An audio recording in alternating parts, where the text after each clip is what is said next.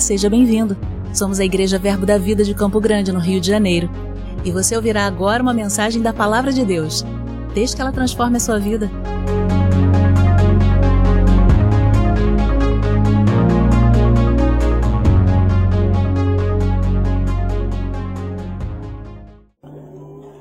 Oh, glória! Deus é bom. Ei! Amém. Nove anos de bênção. Tem muito mais por aí. Glória. Você trouxe sua Bíblia? Abra comigo aí em Mateus, no capítulo 16, verso 1. Vamos começar a esquentar os motores aqui, amém? Obrigado, Pai, por essa noite. Eu creio numa noite de milagres. Aleluia. Aleluia. Mateus, Evangelho de Mateus, capítulo 16, verso 1. Mateus 16, verso 1. Quem achou, dá um glória a Deus aí. Amém. Aproximando-se os fariseus e os saduceus, Tentando-o, pediram-lhe que lhes mostrasse um sinal vindo do céu. Ele, porém, lhes respondeu: Chegada a tarde, dizeis: haverá bom tempo, porque o céu está avermelhado. E pela manhã, hoje haverá tempestade, porque o céu está de um vermelho sombrio. Sabeis, na verdade, discernir os aspectos do céu, e não podeis discernir os sinais do tempo? Uma geração má e adúltera pede um sinal, e nem, nenhum sinal lhe será dado, senão o de Jonas, e deixando-os, retirou-se. Amém, irmãos? Contexto aqui, os religiosos da época estavam tentando, de alguma maneira, é, enganar Jesus e pediam a ele que ele desse um sinal nos céus a respeito da sua divindade. E Jesus fala para eles que Olha, vocês sabem interpretar os sinais dos tempos. Vocês sabem dizer quando vai chover, quando vai fazer sol. E vocês não conseguem interpretar as coisas espirituais. Essa noite, irmãos, eu quero fa falar sobre justamente isso, previsão do tempo. Os irmãos pedem sempre um tema da administração, está aí o tema da administração dessa noite. Previsão do tempo. Talvez a gente não saiba tanto prever o tempo como esse pessoal naquela época, porque eles dependiam só dos aspectos naturais. Hoje a gente tem lá aquele repórter que faz a previsão do tempo, não é verdade? Então eles vão lá em frente a um, um, um quadro, né, e eles começam a dizer: olha, Santa Cruz e Pedra de Guaratiba, 38, 39 graus. Campo Grande, 46, 47 graus. Bangu, 53, 59 graus eles vão mostrando mais ou menos como está a temperatura, né?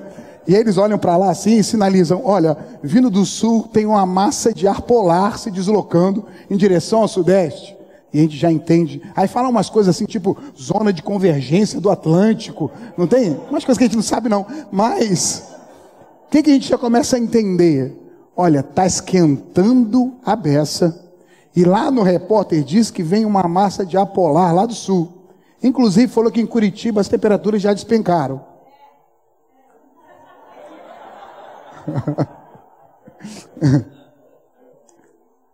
Eu tive aula com uma, na pós-graduação com uma professora de Curitiba e ela fala que o comum lá é 7 graus para ter frio, né? 11 graus para ter frio. Que quando está 19, 20 graus, está todo mundo de camiseta na rua jogando bola, curtindo o verão.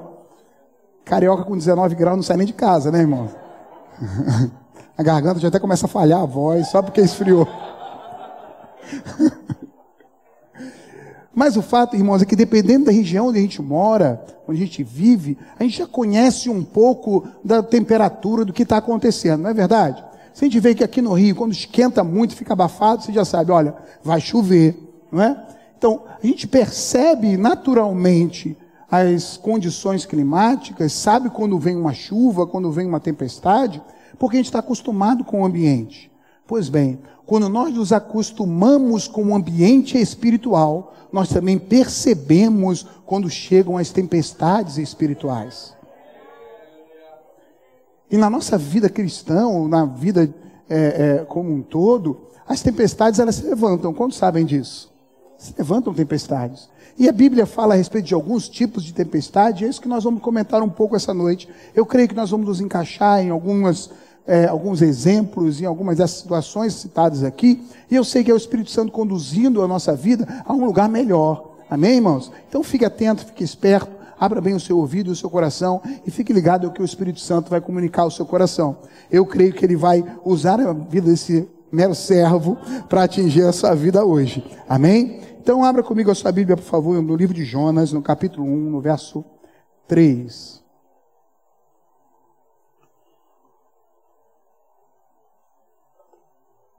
Jonas, capítulo 1, verso 3.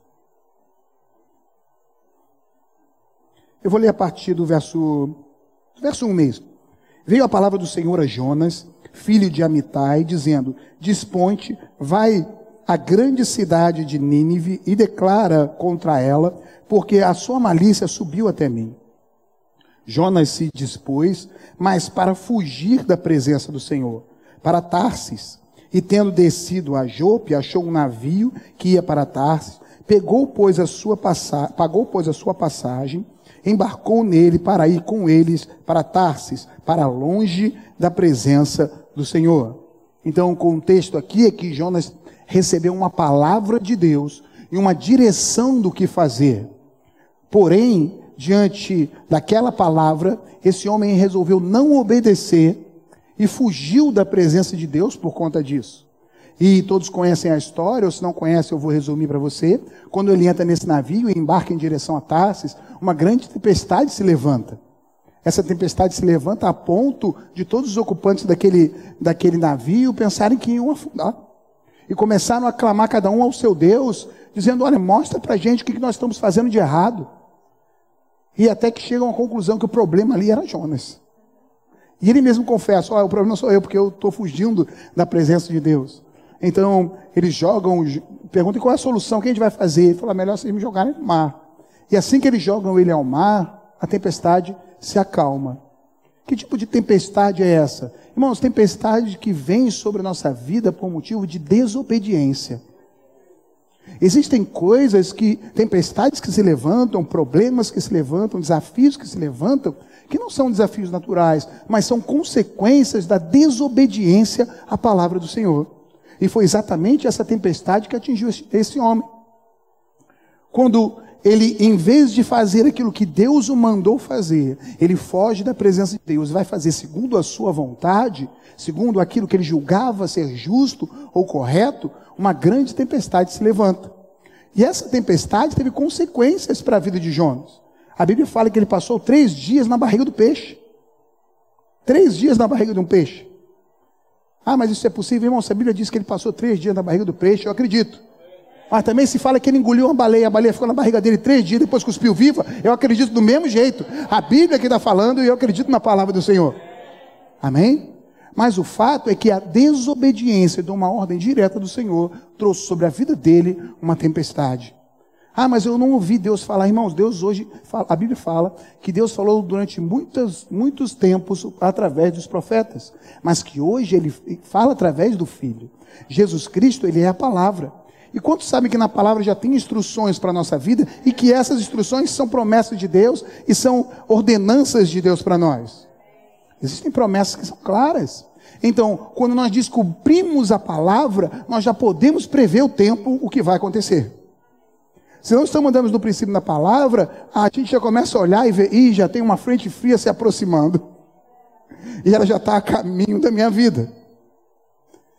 Não precisa ser nem tão espiritual para isso. Por exemplo, algumas, eu às vezes converso com pessoas que estão entrando, pessoas crentes, e entrando em relacionamentos afetivos com pessoas que não são crentes. Ei, irmãos, isso fere um princípio da palavra. E por mais que você ache que não, vou dar um jeito, faz, faz de conta que Deus não está vendo, ou então se afasta um pouco de Deus para entrar por esse caminho, a tempestade já começou a se formar. A tempestade já começou a se formar. Pessoas que, é, por conta de situações que se levantam, param de dizimar e ofertar e deixam de cumprir um princípio da palavra para prosperar. E aí? Aí que a tempestade já começou a se formar. De repente ela ainda está lá no sul, você nem sentiu aqui, mas porque quebrou um princípio da palavra, a gente já sabe que mais tempo ou menos tempo, a tempestade vai chegar. Amém, irmãos? Oh, glória. Existem tempestades, então, que são por conta da desobediência ao Senhor e à Sua palavra. E essa tempestade não é aquilo que Deus tem, tem de vontade para a nossa vida. A Bíblia fala que muitas são as aflições do justo, mas o Senhor o livra de todas. Porém, irmãos, Deus nunca quis que nenhum crente sofresse, sofresse uma aflição que não é do justo. Porém, quando nós desconsideramos a palavra ou desobedecemos a palavra, nós ficamos à mercê, ficamos à disposição, à mercê de uma aflição que não é a aflição do justo, mas é uma aflição pelo pecado. É uma aflição pela desobediência. E essa não é a vontade de Deus para você. Amém, irmãos? Glória a Deus. Deus é bom. Vamos ver mais uma tempestade na nossa previsão do tempo. Jó, capítulo 9, verso 17. Se puder aumentar só um pouquinho o meu retorno, por favor.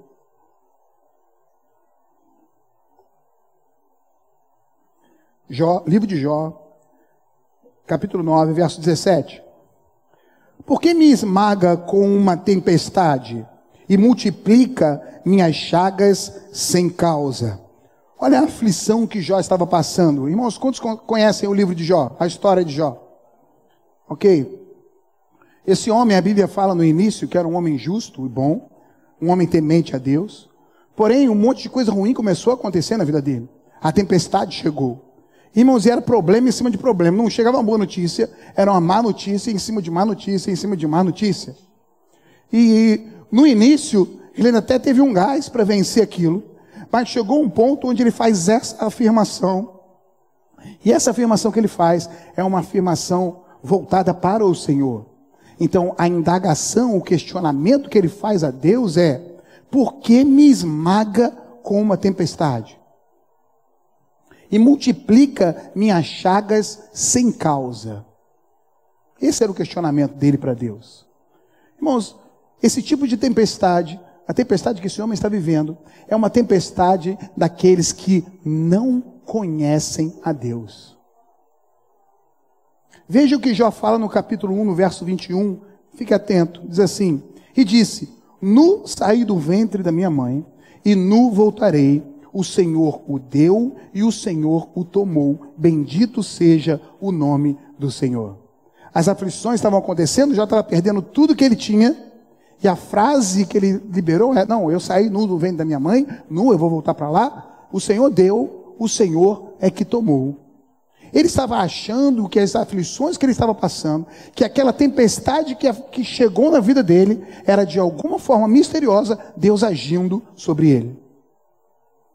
Irmãos, quando nós não entendemos o que está acontecendo e olhamos para o Senhor e cobramos dele o porquê daquilo, geralmente nem é vontade de Deus que aquilo esteja acontecendo. Na verdade, toda aquela aflição que ele estava passando, aquela tempestade que atingiu a vida de Jó, nem Deus estava envolvido com isso. Quer ver só o que diz aqui em Jó, no capítulo 2, no verso 7?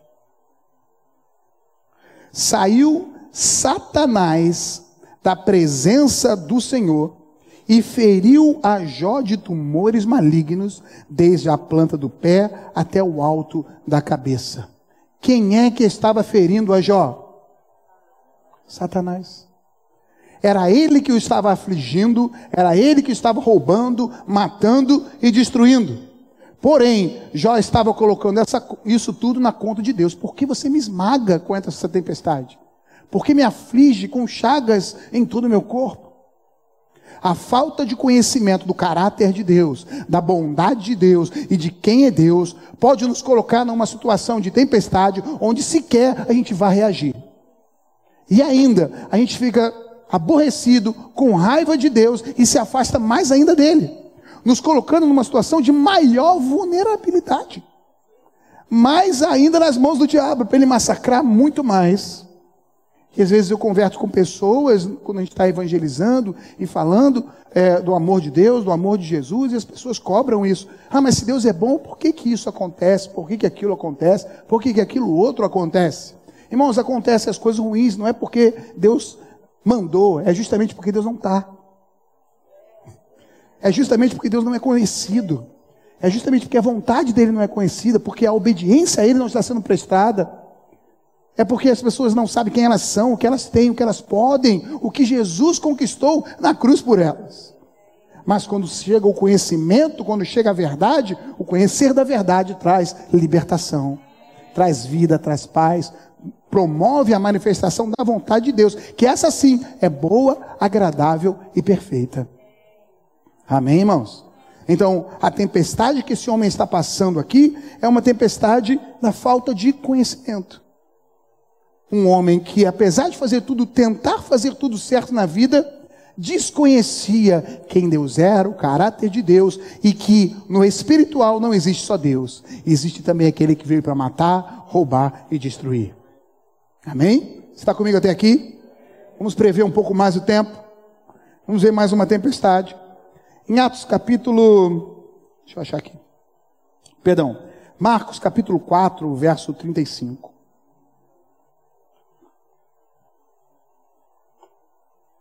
Evangelho de Marcos, capítulo 4, versículo 35.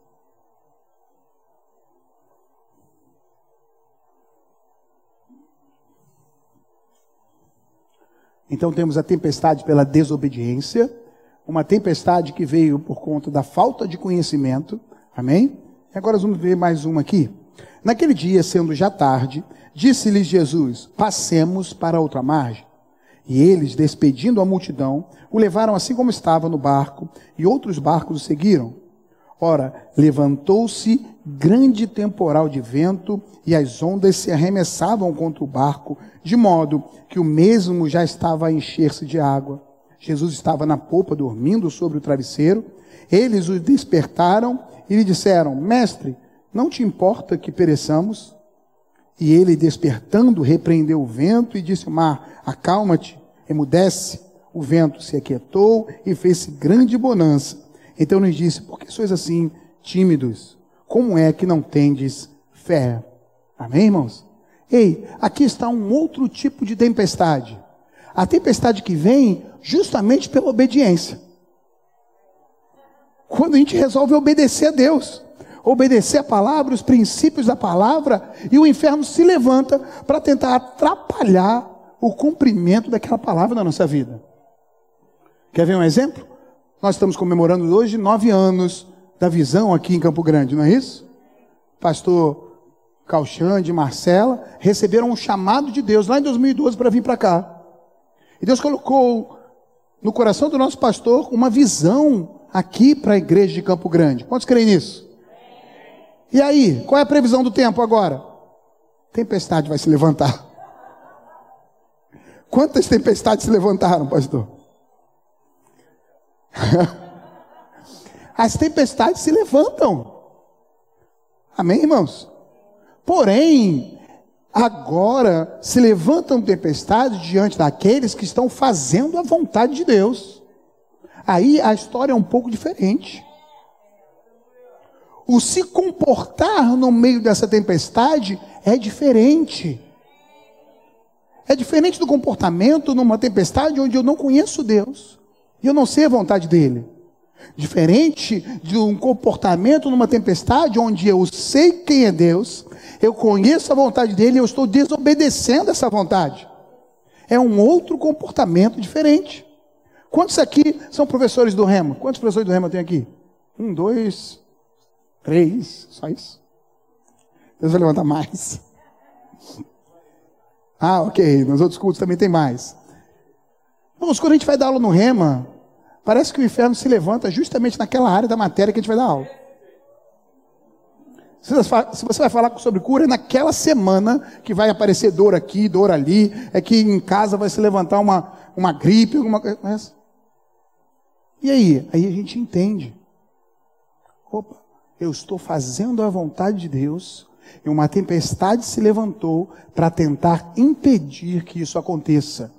A minha postura vai ser diferente. Aleluia. Quantos aqui já aprenderam na palavra um princípio que estava é, em conformidade com a palavra, com a vontade de Deus e de encontro ao que nós estávamos vivendo naquele momento? E aí você toma uma postura, uma posição, não, eu vou agora alinhar minha vida a essa palavra. Ixi, parece que o inferno inteiro ouviu. A pressão aumenta. Começa a se levantar uma tempestade de tudo que é lado. E agora? Como agir? Agora você vai agir como aquele que sabe que está fazendo a vontade de Deus. Amém, irmãos? Temos outro tipo de tempestade. Vamos ver mais uma aí. Previsão de tempo de hoje. Atos capítulo 27, verso 9.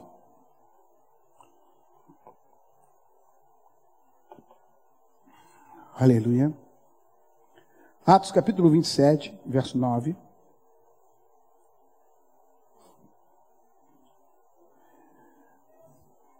Deixa eu colocar você dentro do contexto aqui.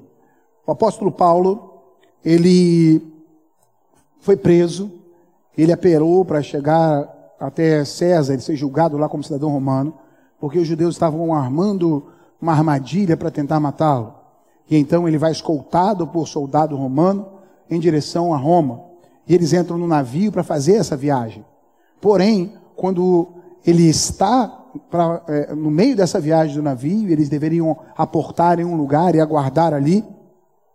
Eles estão diante de uma decisão e Paulo se manifesta aqui, ele diz: depois de muito tempo, tendo se tornado a navegação perigosa e já passado o tempo do dia de jejum, admoestava-os Paulo, dizendo-lhes: Senhores, vejo que a viagem vai ser trabalhosa, com dano e muito prejuízo, não só para a carga e do navio, mas também da nossa vida. Mas o centurião dava mais crédito ao piloto e ao mestre do navio do que ao que Paulo dizia. Não sendo o porto próprio para invernar, a maioria, é, a maioria deles era de opinião que partissem dali para ver se podiam chegar a Fenice e aí passar o inverno. Amém, irmãos? E então, peraí. Paulo estava fazendo a vontade de Deus? Sim, ele teve uma orientação de Deus que era para ir pregar o evangelho em Roma. Ele estava fazendo a vontade de Deus. Porém, ele estava livre para tomar as suas decisões? Não estava. Ele estava à mercê de outras pessoas que tomariam decisões. Porém, essas decisões tomadas influenciariam diretamente a sua vida. E porque não seguiram a orientação que Paulo deu, guiado pelo Espírito de Deus, eles seguiram uma, um outro conselho e então a Bíblia fala que uma grande tempestade se levantou. A ponto, irmãos, deles passarem dias sem sequer ver o céu. Era só chuva, vento, nuvem, raios. Eles jogaram tudo para fora do navio para diminuir o peso. E chegou um momento, a Bíblia fala que eles já perderam completamente a esperança de viver. Existem tempestades que se levantam na nossa vida, não porque nós estamos em desobediência, não porque nós não conhecemos ao Senhor, não porque nós estamos não querendo obedecer ao Senhor, mas porque estamos na dependência de decisões tomadas por outras pessoas, mas que nos influenciam diretamente. Por exemplo, de repente você é casado e o seu marido toma uma atitude, toma uma decisão que vai afetar toda a família. E por mais que você esteja sendo guiado para não, isso não vai dar certo, e você dá a sua opinião, não vai dar certo, mas ele não ouve e vai fazer a vontade dele, as consequências da tempestade vão atingir a sua vida também. E nós temos que saber como nos portar diante dessa situação também. E eu usei exemplo marido, mas pode ser o contrário.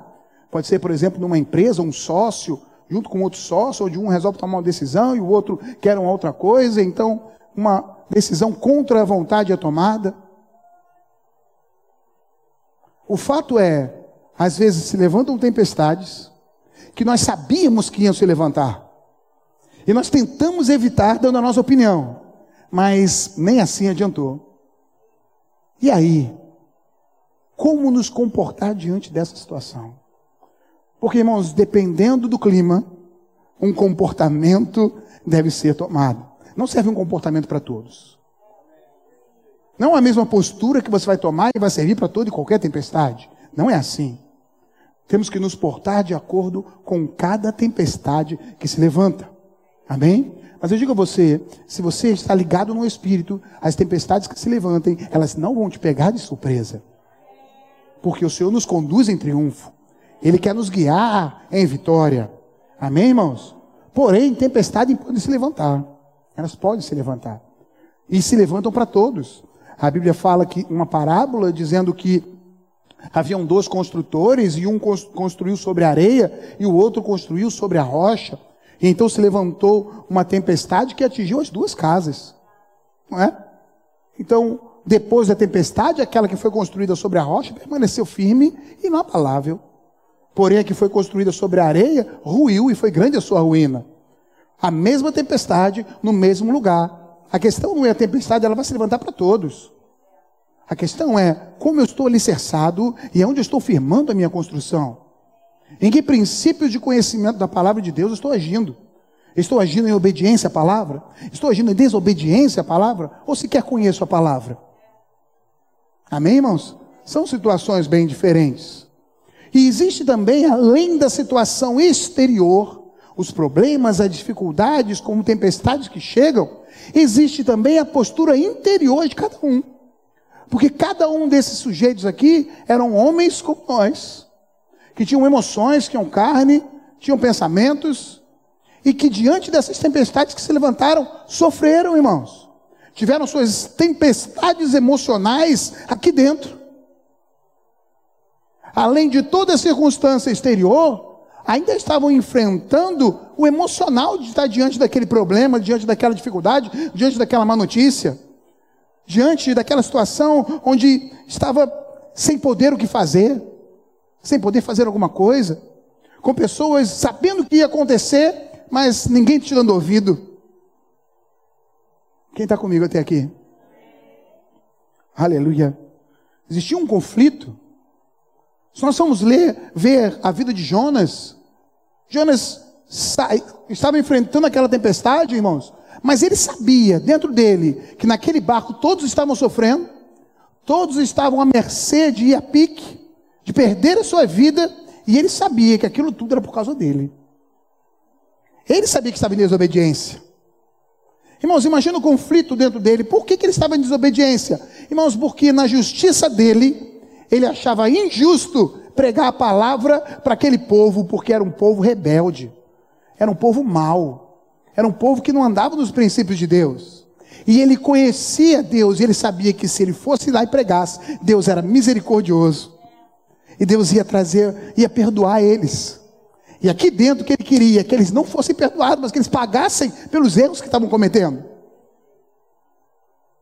Então, diante daquela palavra de Deus, ei, vai até lá, traga com a minha palavra o conserto, traga com a minha palavra a, a religação. E ele julgou que aqueles homens não eram merecedores disso. Então ele estava nesse conflito. Deus mandou, mas eu não quero. Eu quero que eles sofram pelo que eles fizeram. Eu quero que eles paguem. Não é justo isso. Não é justo isso que Deus está fazendo. Irmãos, às vezes bate na gente uma sensação de justiça natural também, não é? Quando a gente vê pessoas que a gente sabe o histórico, sabe o que fez, sabe o que plantou, e de repente começa a ver uma colheita, dá até uma sensaçãozinha, ah, mas é lógico, olha lá, está colhendo o que plantou. É, é quase que minha vitória tem sabor de mel.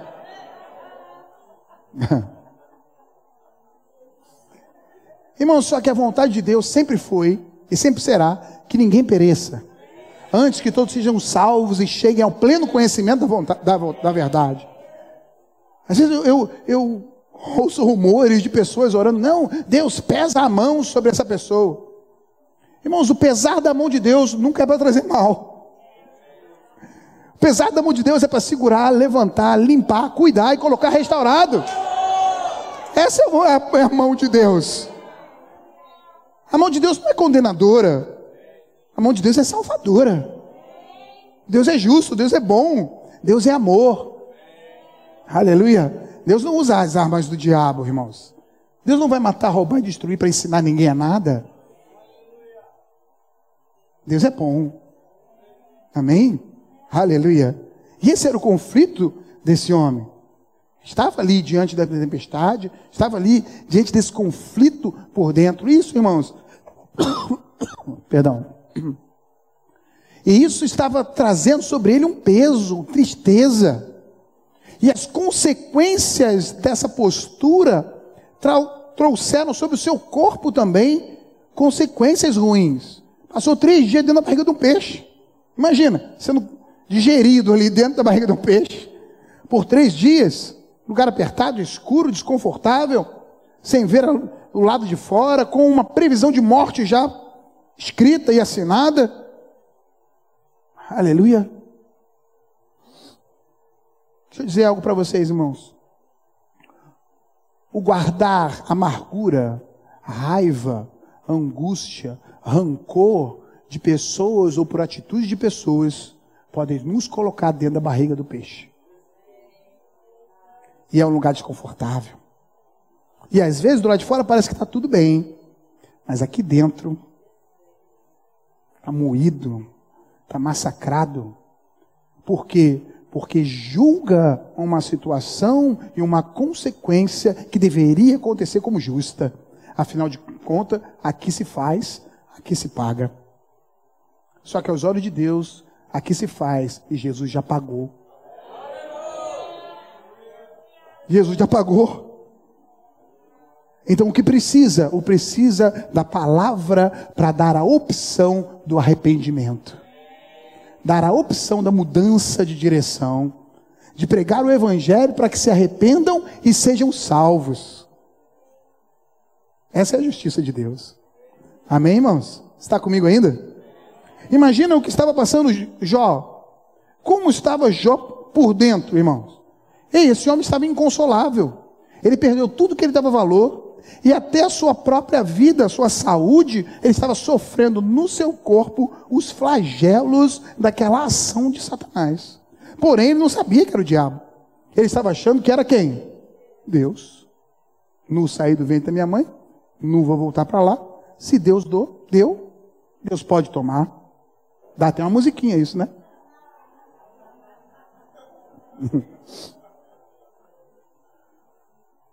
Imagina, você se coloca na condição desse homem. Eu estou fazendo tudo certo. Eu estou tentando acertar. Irmãos, a Bíblia fala que quando os filhos de Jó se juntavam lá, faziam seus banquetes, ele não sabia se eles pecaram ou não pecaram. Jó oferecia sacrifício a Deus. Vai que pecou. Vai que desagradaram Deus. Então, na cabeça dele, está fazendo tudo certo. Olha, se eu não puder ajudar, atrapalhar também não atrapalho. Eu faço tudo direitinho, eu pago meus impostos, eu falo certo, eu tento agir tudo corretamente. Irmãos, porém, não é o suficiente. Porque a gente pode ser certo a vida inteira e ir certamente para o inferno. E passar pelas aflições impostas pelo diabo, fazendo tudo certo. Porque não são nossas, nossas obras que nos justificam diante de Deus, mas a fé no conhecer a Deus através de Jesus Cristo. É isso que nos justifica diante dele. Mas na cabeça desse homem ele estava fazendo tudo certo. E Deus estava punindo a ele por uma forma misteriosa que ele não entendia e que estava sofrendo. Imagina a aflição desse homem, irmãos. Imagina a agonia dele. Olha, Deus é mais poderoso. Se Deus resolveu julgar, quem sou eu para dizer que não posso? Deus pode muito mais do que eu. O que, que eu faço? Vou ficar, só cabe a mim sofrer. Eu não tenho mais nada o que fazer. Quem sou eu para ir contra Deus? Se Deus está fazendo, Paciência, vai que Deus tenha misericórdia de mim então, em algum momento. Aleluia. Tristeza, angústia por dentro, uma tempestade aqui também. Talvez tenham pessoas nos ouvindo, aqui presente, passando por esse tipo, mesmo tipo de aflição. Sem entender por que estão passando por situações na vida, achando que por que Deus não está fazendo alguma coisa? Por que Deus está tá, tá mandando isso para mim? Por que Deus está enviando isso para a minha vida? Ei, irmão, deixa eu dar uma boa notícia para você. Deus é bom. E Deus te ama. E nunca foi plano dele você sofrer, nunca. Pelo contrário, ele mesmo sofreu. Ele levou sobre si as nossas dores, para que nós não precisássemos sofrer. Amém? Deus é bom? Irmãos, e, e o conflito, a tempestade dentro da vida dos discípulos naquele barco? Como será que estavam as emoções deles ali? Ei, nós entramos nesse barco porque Jesus mandou. Ninguém queria entrar aqui, não. Ninguém inventou isso, não. Foi Jesus que falou: vamos entrar no barco e vamos para outra margem. E a gente está aqui obedecendo. Eu não fui eu que inventei esse negócio de ser crente. Eu ouvi a palavra e eu estou obedecendo. Agora eu ouvi a palavra, estou obedecendo, estou fazendo o que Deus mandou. e se levanta essa tempestade. Só que não é qualquer tempestade, eu já tentei de tudo para manter esse barco em cima d'água. E a água está entrando e a gente está afundando. A coisa ficou feia. Eu não tenho mais força, não tenho mais capacidade de mim de jogar água para fora. Eu já estou aqui no limite. E eu olho para Jesus e parece que está dormindo. Jesus está dormindo. Mas a gente vai afundar. E chega um desespero tão grande que a gente pode ser tentado a achar que Deus não se importa. Cuidado, esse é um lugar perigoso. Mas, graças a Deus, que eles acharam que Deus não se importava, porém, eles foram perguntar para Deus. O problema é quando a gente acha que Deus não está se importando e a gente fica de mal com Deus. Não falo mais contigo também, não oro mais. Quer saber? Não vou mais na igreja. Já que você não liga para mim mesmo, então eu também não ligo para você. Pronto, estamos, certos aqui. Ia afundar. Ia afundar. E a previsão do tempo aqui, para se você está agindo desse jeito, a previsão é: vai afundar. A tempestade vai afundar seu barco. Porém, a postura que eles tiveram foi: Jesus, acorda aí. Você não se importa que a gente pereça. Aleluia. Amém, irmãos? Oh, glória. Você acha que aqueles homens estavam com medo? Sim ou não? Estavam com medo. E eu vou dizer algo para você, não para você se desanimar, porque aquele que almeja o episcopado almeja boa coisa. E, irmãos, mas vai ter momento onde talvez você ache que Deus está dormindo. E aí? Acorda ele. Clama a ele. Só não tenta fazer sem ele. Aleluia. Um grita, rasga suas vestes, mas acorda ele. Aleluia. E Paulo, irmãos, como você acha que Paulo estava se sentindo? Ei, Paulo está fazendo tudo certo. Ele deu a opinião dele, ele sabia que o problema ia acontecer. Ele, tipo, previu o tempo, falou: rapaz, vai dar ruim. Mas ninguém quis ouvir. Ignoraram, preferiram a ouvir outro conselho que não dele. E aí? E aí, imagina você está indo para uma situação onde você sabe que vai dar errado, porque Deus mesmo já falou para você. Mas ninguém te ouve. E você é obrigado a ir, porque você não tem outra opção.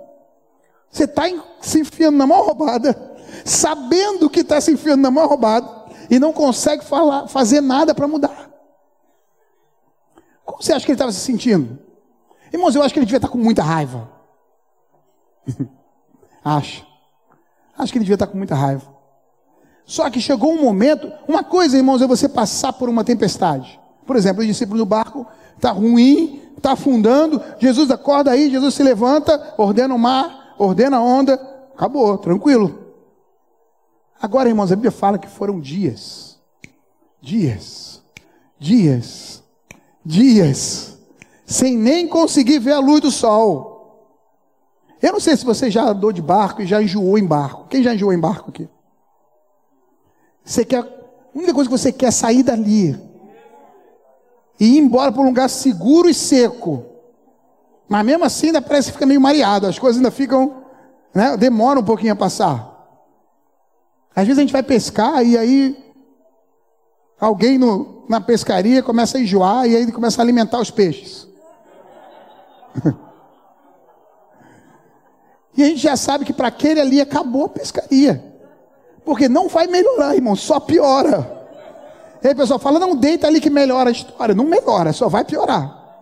É porque o lema do, pes do pescador é: entrou na pescaria, vai até o fim, se vira, morre aí, vomita as tripas, mas vai, vai não, não vai estragar a pescaria de ninguém. E eles estavam, irmãos, eu imagino, eles já tinham jogado tudo para fora, a pessoa já estava desanimado. Nem queriam comer mais, já estava uma agonia só. E Paulo dentro dele, mas eu sabia. Eu te disse, eu te disse, eu disse, eu disse sim, eu disse. Eu sabia. Talvez você esteja nessa situação aí. Você sabia, você disse. E agora está sofrendo a consequência. Irmãos, e as consequências aqui foram consequências graves. O navio foi a pique. Quebrou tudo, perderam tudo, perderam carga, só salvou as pessoas. Consequências que nem deram para repor mais. Aquele navio ali já era.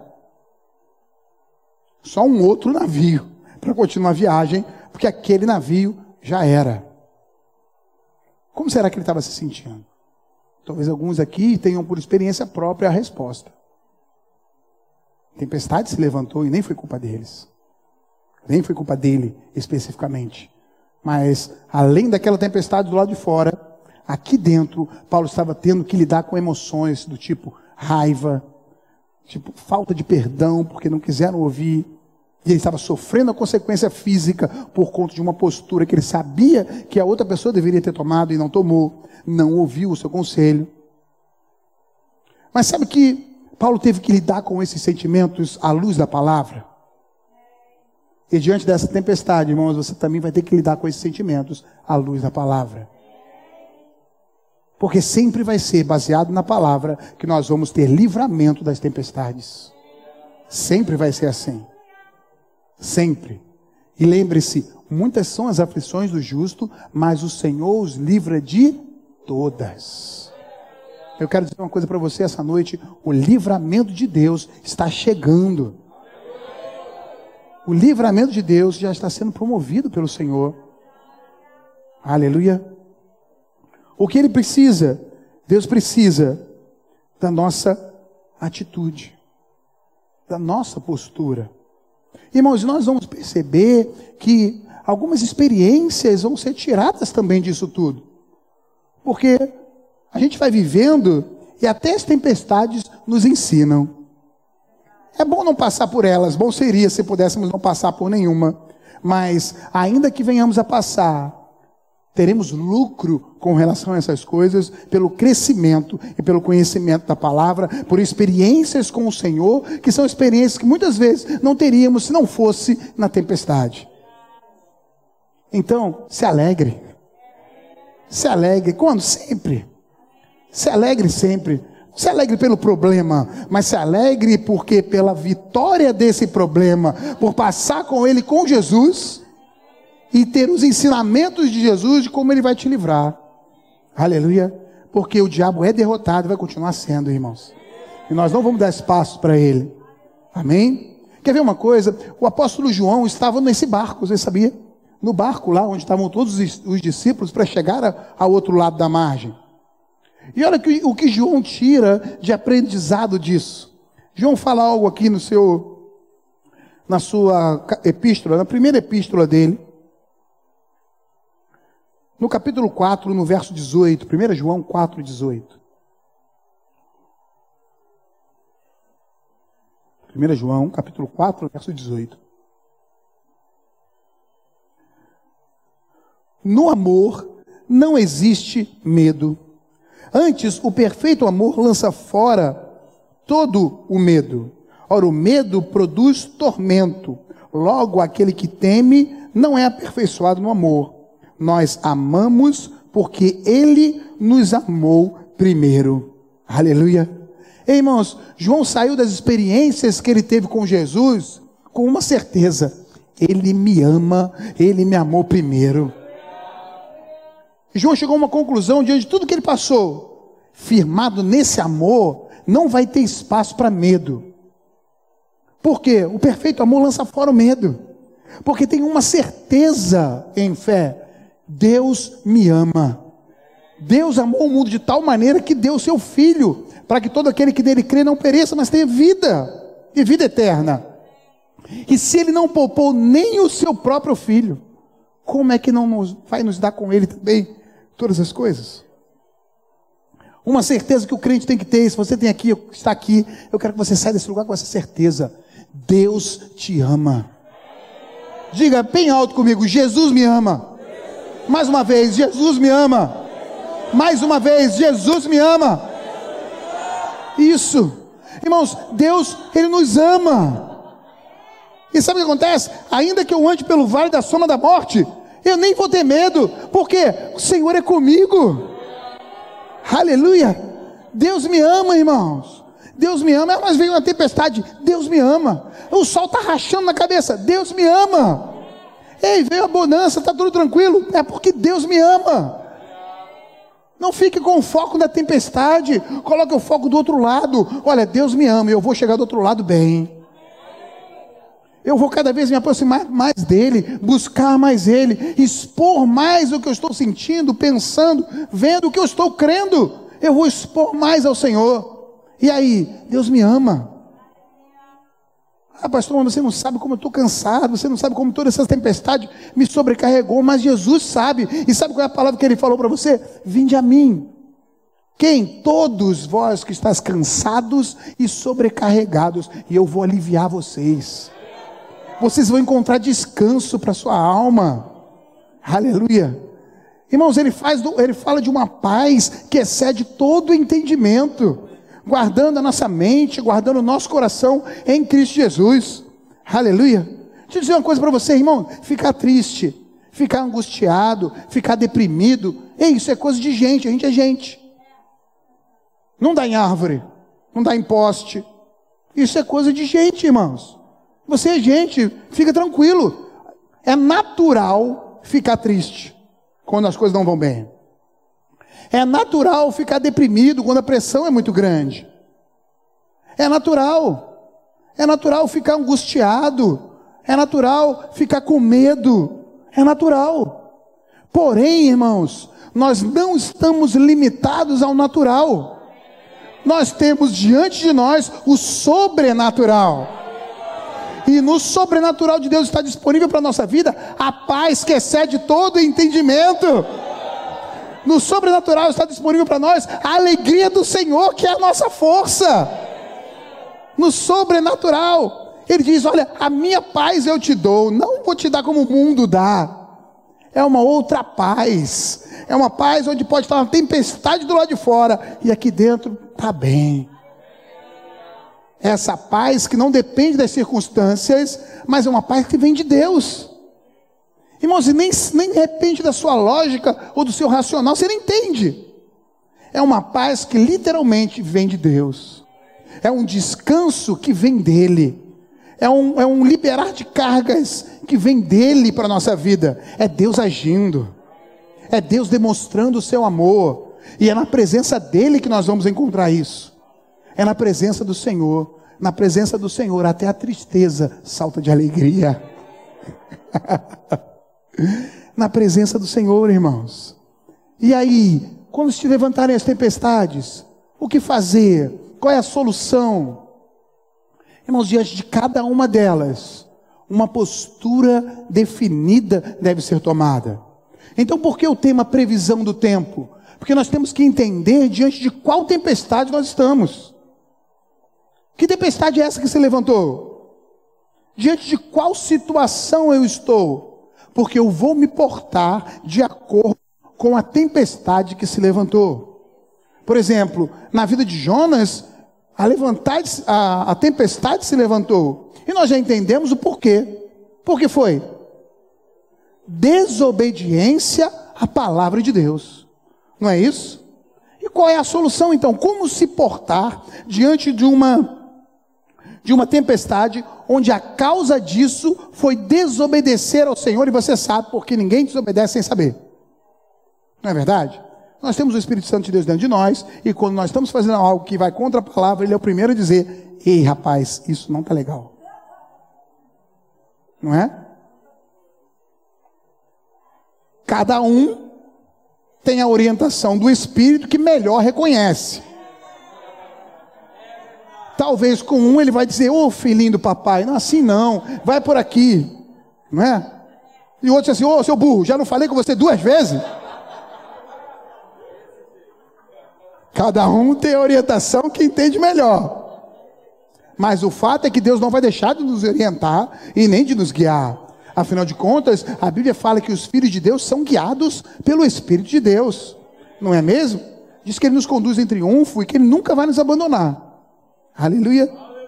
Então o que fazer? Qual foi a postura que, que Jonas, que Jonas, Jonas, que Jonas teve? Ei, irmãos, está diante de uma tempestade causada por não obedecer a palavra, o que eu faço agora? Me arrependo e obedeço. Simples assim. Olha, eu já entendi que tudo isso que eu estou sentindo, tudo isso que eu estou vivendo, como é consequência da desobediência. E agora, vai obedecer, irmão. E se precisar voltar atrás, volte atrás.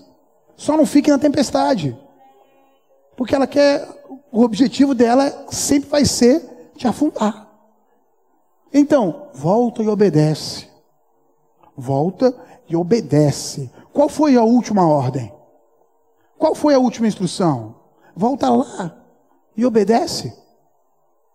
Foi o que esse homem fez. Ele voltou e Deus falou com ele: vai lá na cidade de Nínive. Eu quero, eles são importantes para mim e eu quero que eles ouçam a minha palavra. E Jonas foi até lá. E olha o que fala aqui no, no, no livro de Jonas, no capítulo 3, verso 5.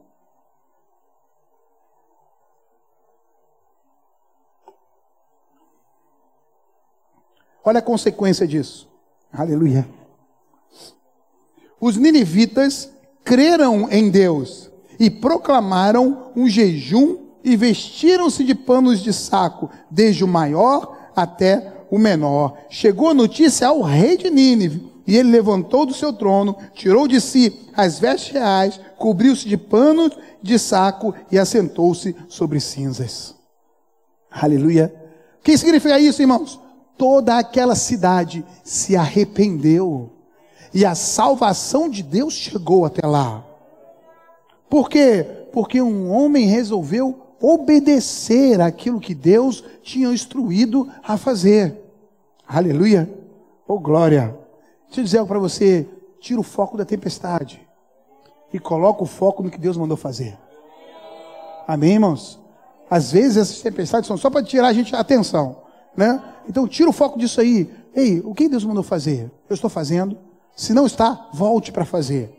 Se está, aí a postura é outra. Aleluia. Não, eu estou fazendo a vontade de Deus. Irmão, se você está fazendo a vontade de Deus, qual foi a postura de Jesus e os discípulos dentro daquele barco? Jesus sabia que Deus tinha mandado ele ir para outra margem.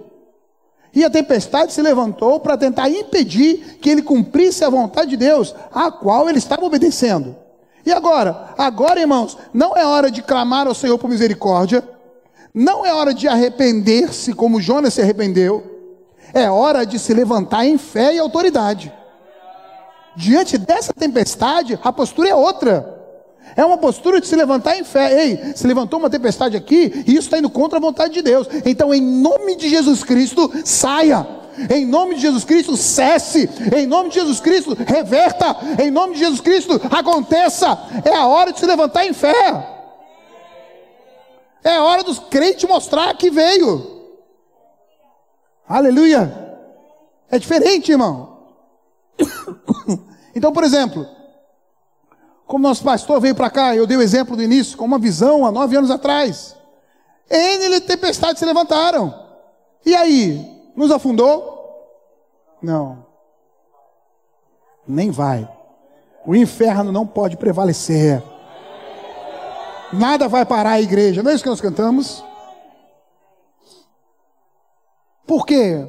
Porque diante de cada tempestade, de cada adversidade, de cada problema que você levantou, nós nos levantamos em fé, em autoridade.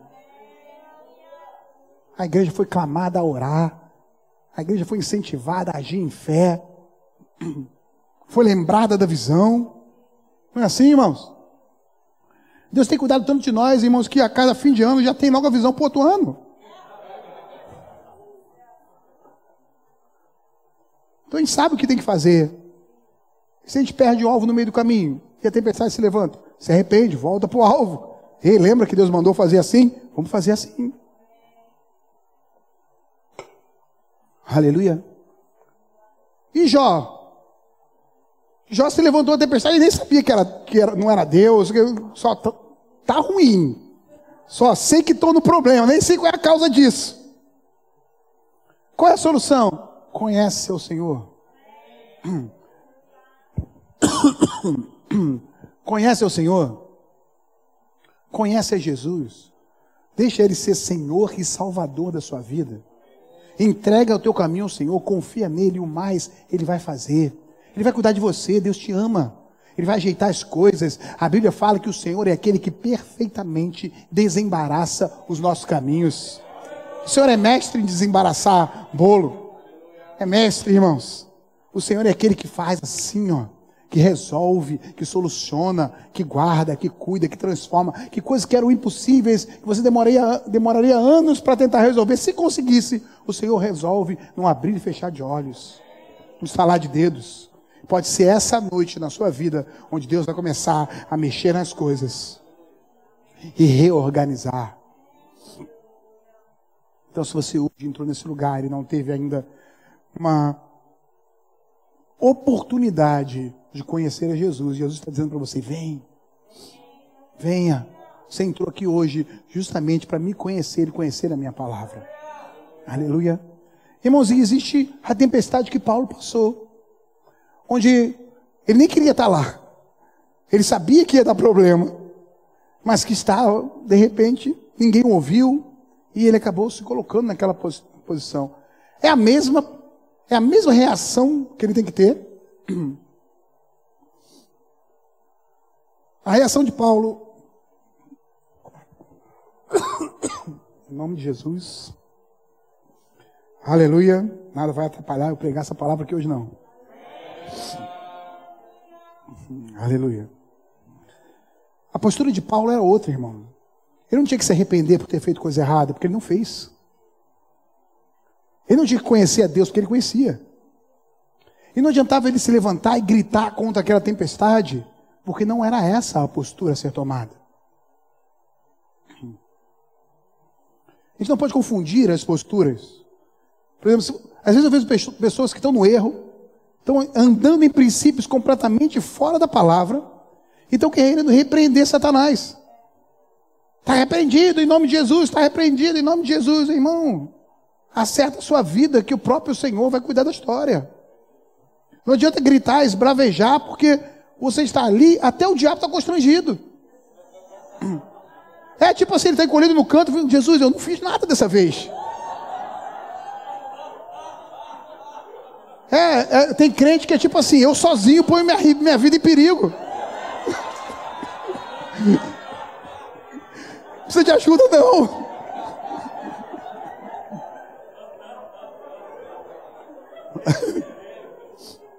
Cara, bomba relógio, cara. Só faz coisa errada. E vai repreender o diabo, coitado. Dá pena de Satanás às vezes. Aleluia. Não, irmão, não adianta gritar. Não adianta participar da corrente, daquilo, do, do, do, da vigília para tentar. Não, não é assim que muda. Muda consertando o caráter. Muda você agindo de acordo com a palavra. A Bíblia fala isso: aquele que roubava não roube mais, aquele que mentia não minta mais. É mudança de atitude. Está aprendendo a palavra, põe em prática o que a palavra de Deus diz. E aí? Aí o Senhor, ele vela para cumprir a palavra dele. Ele mesmo vai começar a mover, mandar anjos, ajustar situações para que a sua vida entre em harmonia. Amém, irmãos? Porém, Paulo estava numa situação que não dava para fazer isso. E aí, faz o quê? Ora. Paulo continuou crendo, crendo o quê? Que Deus era poderoso para cumprir o que ele prometeu. E Deus ordenou que ele fosse para Roma. E era isso que ele estava fazendo. E se Deus mandou ir para lá, ele vai chegar lá. Deus vai honrar a chegada dele lá. Paulo teve que se firmar em: ei, o Deus que eu sirvo, ele me ama. Ele me ama. E o meu Deus, ele me livra. Ele me guarda. Ele me conduz em triunfo. Eu tenho uma obra a ser cumprida. E eu ainda não terminei, ainda não completei a carreira.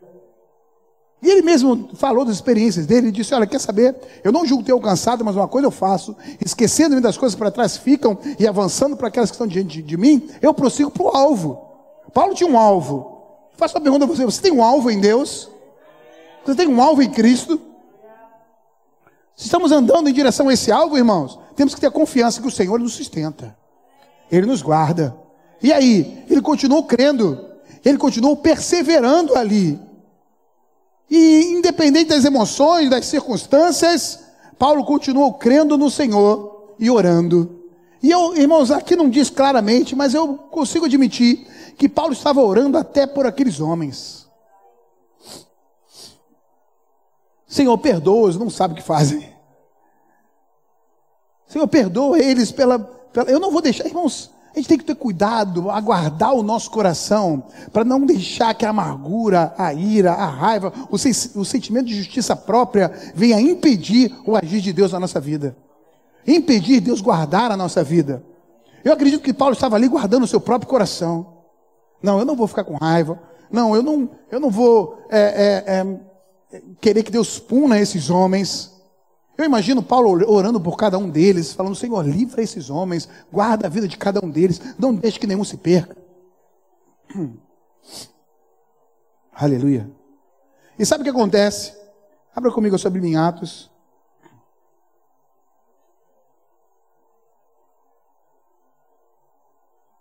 Capítulo 23.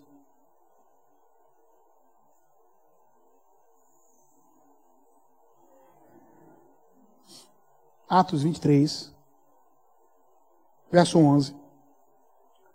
Na noite seguinte, o Senhor, pondo-se ao lado dele, de Paulo, disse: Coragem, pois do modo por que deste testemunho a meu respeito em Jerusalém, assim importa que também o faça em Roma. Aleluia. E, irmãos, no meio daquela tempestade, no meio de uma tempestade onde não foi Paulo o errado, onde ele sabia que ia dar problema, mas ele não tinha condições de agir para mudar aquela situação, no meio daquilo tudo, Deus se coloca do lado dele. Eu vou dizer algo para você, se você está hoje vivendo uma tempestade, e essa não foi por culpa sua, pelo contrário, você tentou avisar, sabe de uma coisa, Deus está do seu lado. Ele está aí, do seu lado. E a palavra de Deus para ele foi: Ei, não tema. Não tema. Você vai dar testemunho em Roma. Irmãos, Paulo, Paulo, depois que ele ouve esse, o Senhor ao lado dele falar isso, ele se levanta com uma ousadia, que ele chega para os homens, ei pessoal, levanta aí, vamos lavar o rosto, vamos todo mundo se alimentar, porque o meu Deus falou comigo hoje. E o Senhor deu nas minhas mãos todos aqui, ó. Nós vamos perder o navio a carga, mas ninguém aqui vai morrer. Ninguém vai morrer. Aleluia. Irmãos, aquela palavra de ânimo chegou no coração daqueles que antes não tinham ouvido a Paulo, mas agora, contra fatos, não tem argumento. Porque eles viram que Paulo estava com razão e ele não precisou apontar o dedo para eles, dizer: Está vendo, eu não te disse. Não precisa apontar o dedo para cima de ninguém. As circunstâncias e as situações, elas gritam por si. Aleluia. E aí, Todos ouviram, todos comeram, todos lavaram seu rosto, e aí o navio parou numa ilha. Aleluia. Deus fez milagre lá, Paulo curou pessoas, e aí deram um novo navio para eles, com um novo suprimento, e eles continuaram a viagem e chegaram em Roma.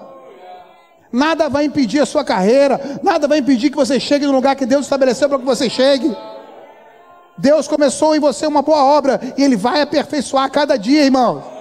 Ele vai aperfeiçoar a cada dia. Aleluia. Oh glória.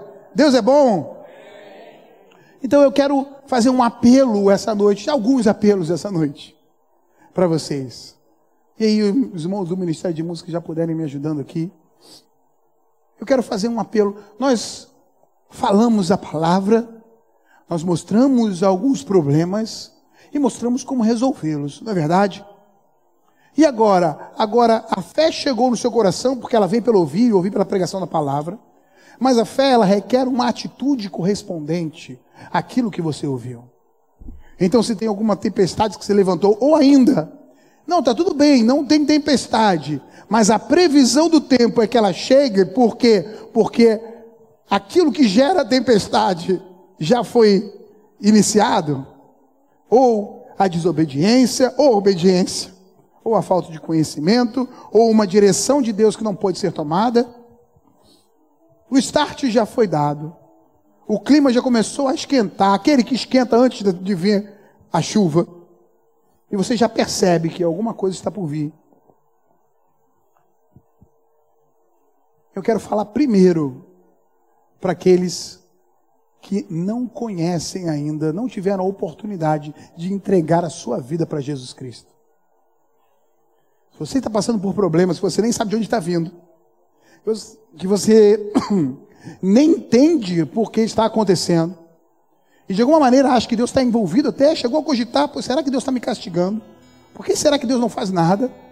Onde está Deus?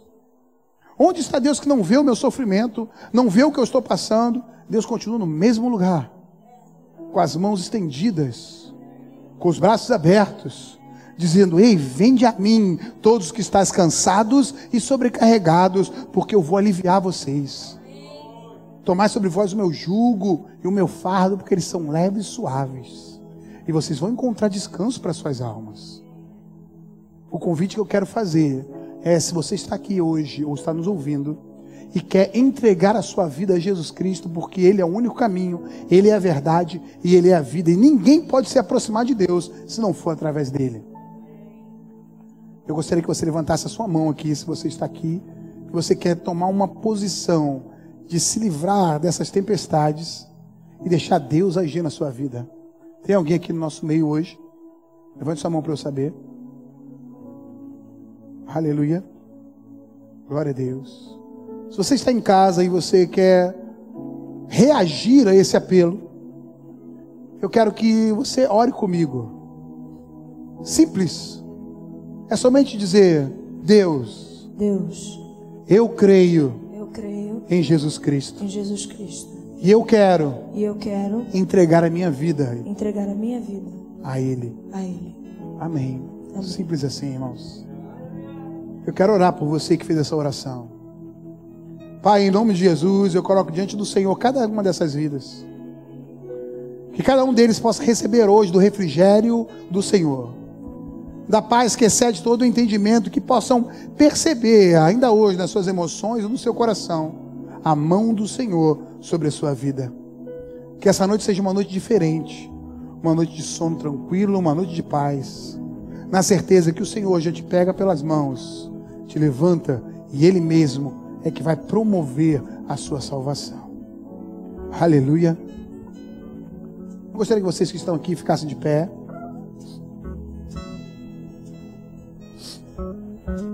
Aleluia.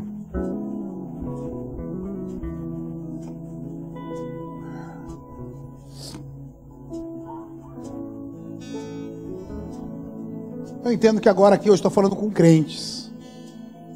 Todos crentes nascidos de novo. Todos que têm o Espírito Santo dentro de si. São guiados por esse Espírito e conhecem a palavra. Então, se você está aqui hoje e a tempestade chegou na sua vida, você consegue reconhecer que essa tempestade é por conta da desobediência de alguns princípios ou algum princípio da palavra, eu quero te convidar a um arrependimento genuíno hoje. Eu quero que simplesmente você entenda que o que está acontecendo é a consequência da desobediência. Mas sabe uma coisa? A tristeza pode durar uma noite, mas a alegria, ela vem pela manhã. O Senhor continua sendo bom. O Senhor continua amando você.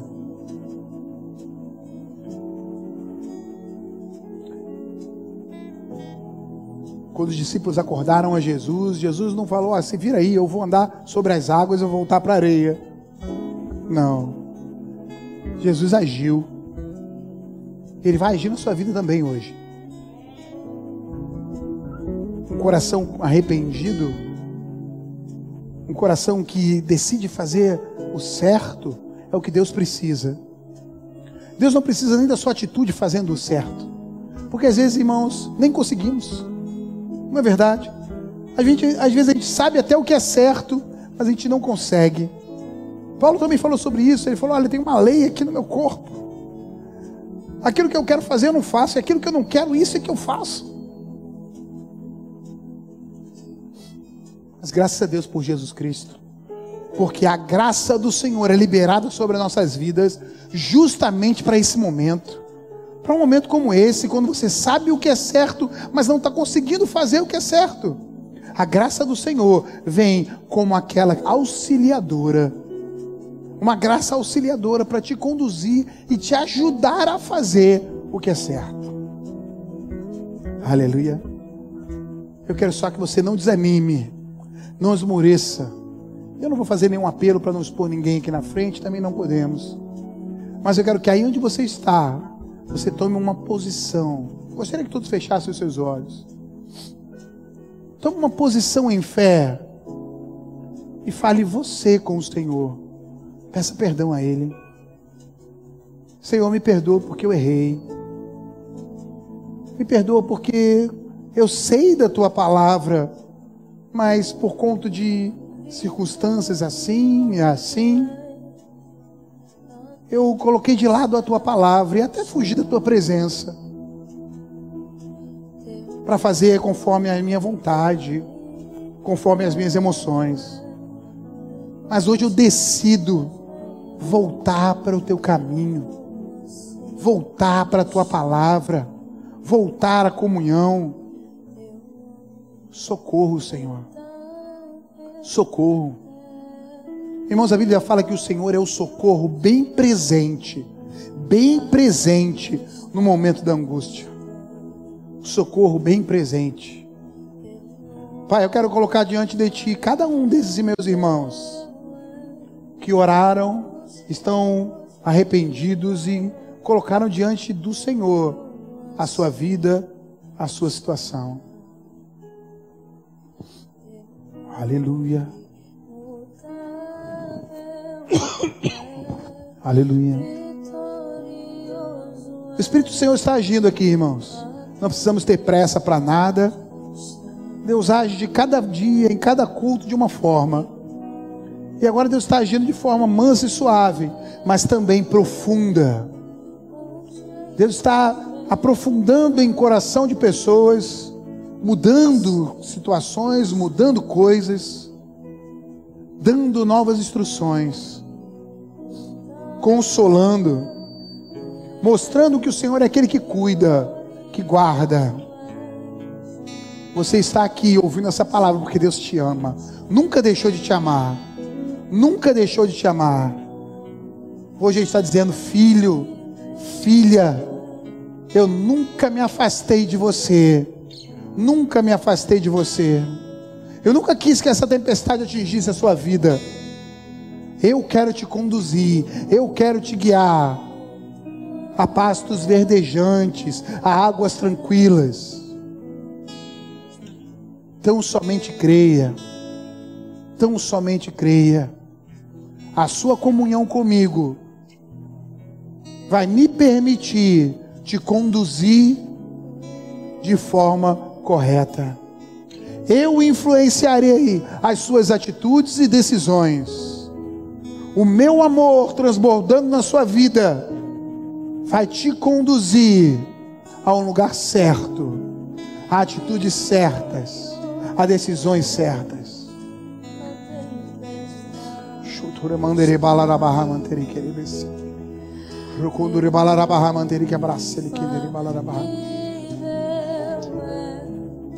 Aqueles que estão aqui passaram por tempestades, dificuldades grandes, que mexeram com as suas emoções, mexeram com as suas finanças, mexeram com sua vida, desestruturaram sua vida. E nem foi culpa sua, foi por responsabilidade de outros, influência de outros, atitude de outros. Eu quero que simplesmente você resolva perdoar.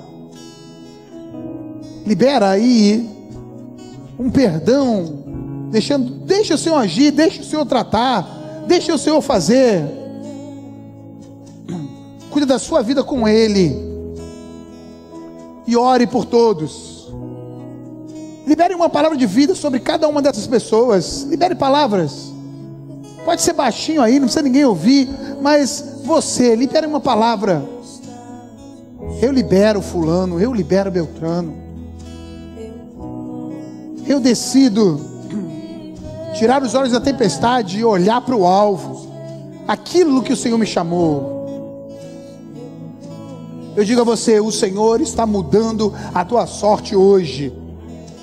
Porque você tomou essa postura, o Senhor está ao seu lado dizendo: Ei, importa que a gente vá para o lugar que eu te mostrei. Eu estou contigo, nada vai se perder. Nada vai se perder. Você vai completar a sua carreira. Você vai completar a sua carreira, porque eu sou contigo. Eu sou o que restauro. Eu sou o que restauro. Irmãos, o nosso Deus é expert em restauração. Expert em restauração. A Bíblia fala que Jó, quando conhece a Deus, ele diz: Olha, eu te conhecia de ouvir falar, mas agora os meus olhos te veem conhecendo a Deus, Deus dá agora para ele uma instrução: ei, vai, oferece sacrifício, orações. E ele obedece a essa instrução e sabe o que Deus faz? A Bíblia fala que Deus muda a sorte de Jó.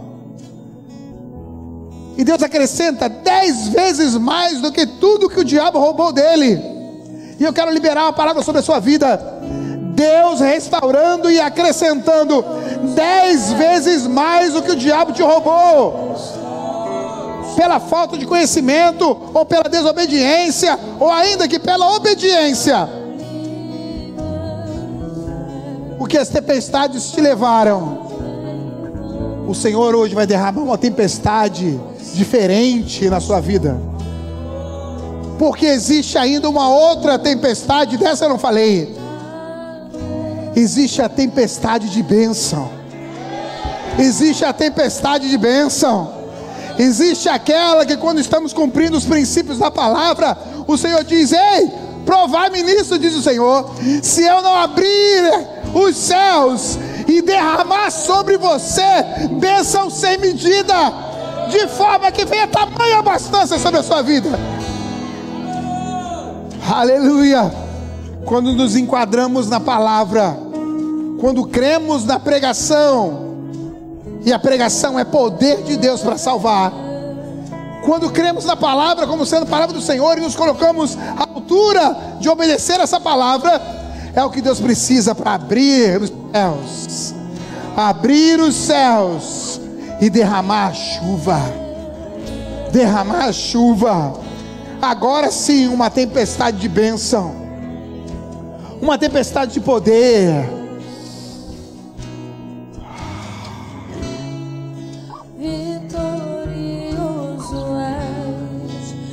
Uma tempestade de abundância, uma tempestade de vida, uma tempestade de graça, uma tempestade de paz.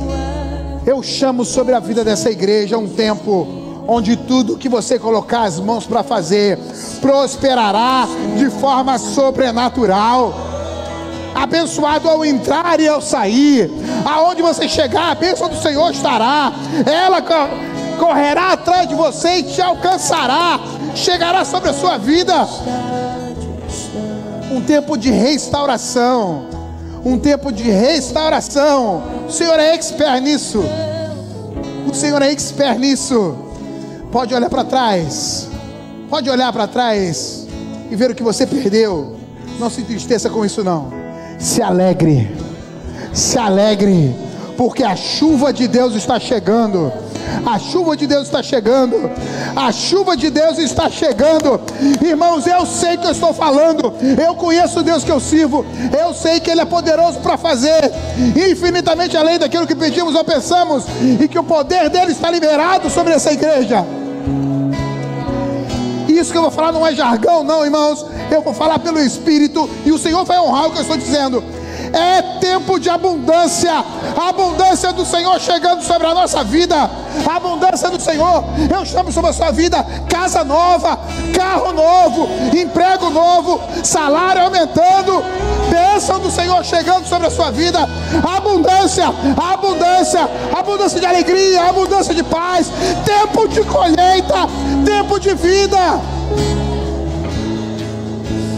Aquilo que o diabo tentou roubar aquilo que ele tentou roubar, ele não sabe com que ele mexeu. Porque nada pode parar a igreja. Nada pode parar a igreja. Aleluia.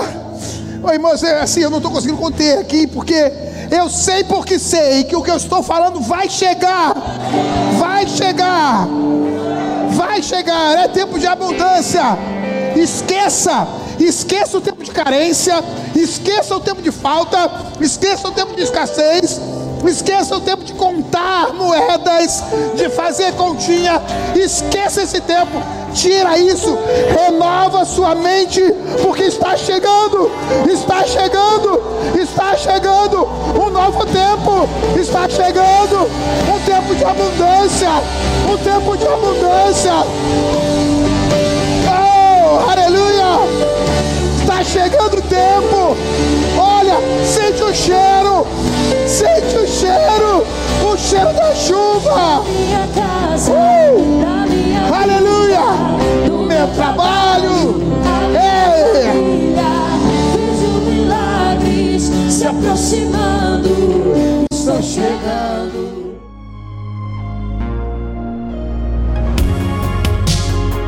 Ouça outras ministrações em nosso site verbodavida.com barra Campo Grande RJ. Nos acompanhe também em nossas redes sociais, Facebook, Instagram e YouTube. Seja abençoado na prática dessa palavra.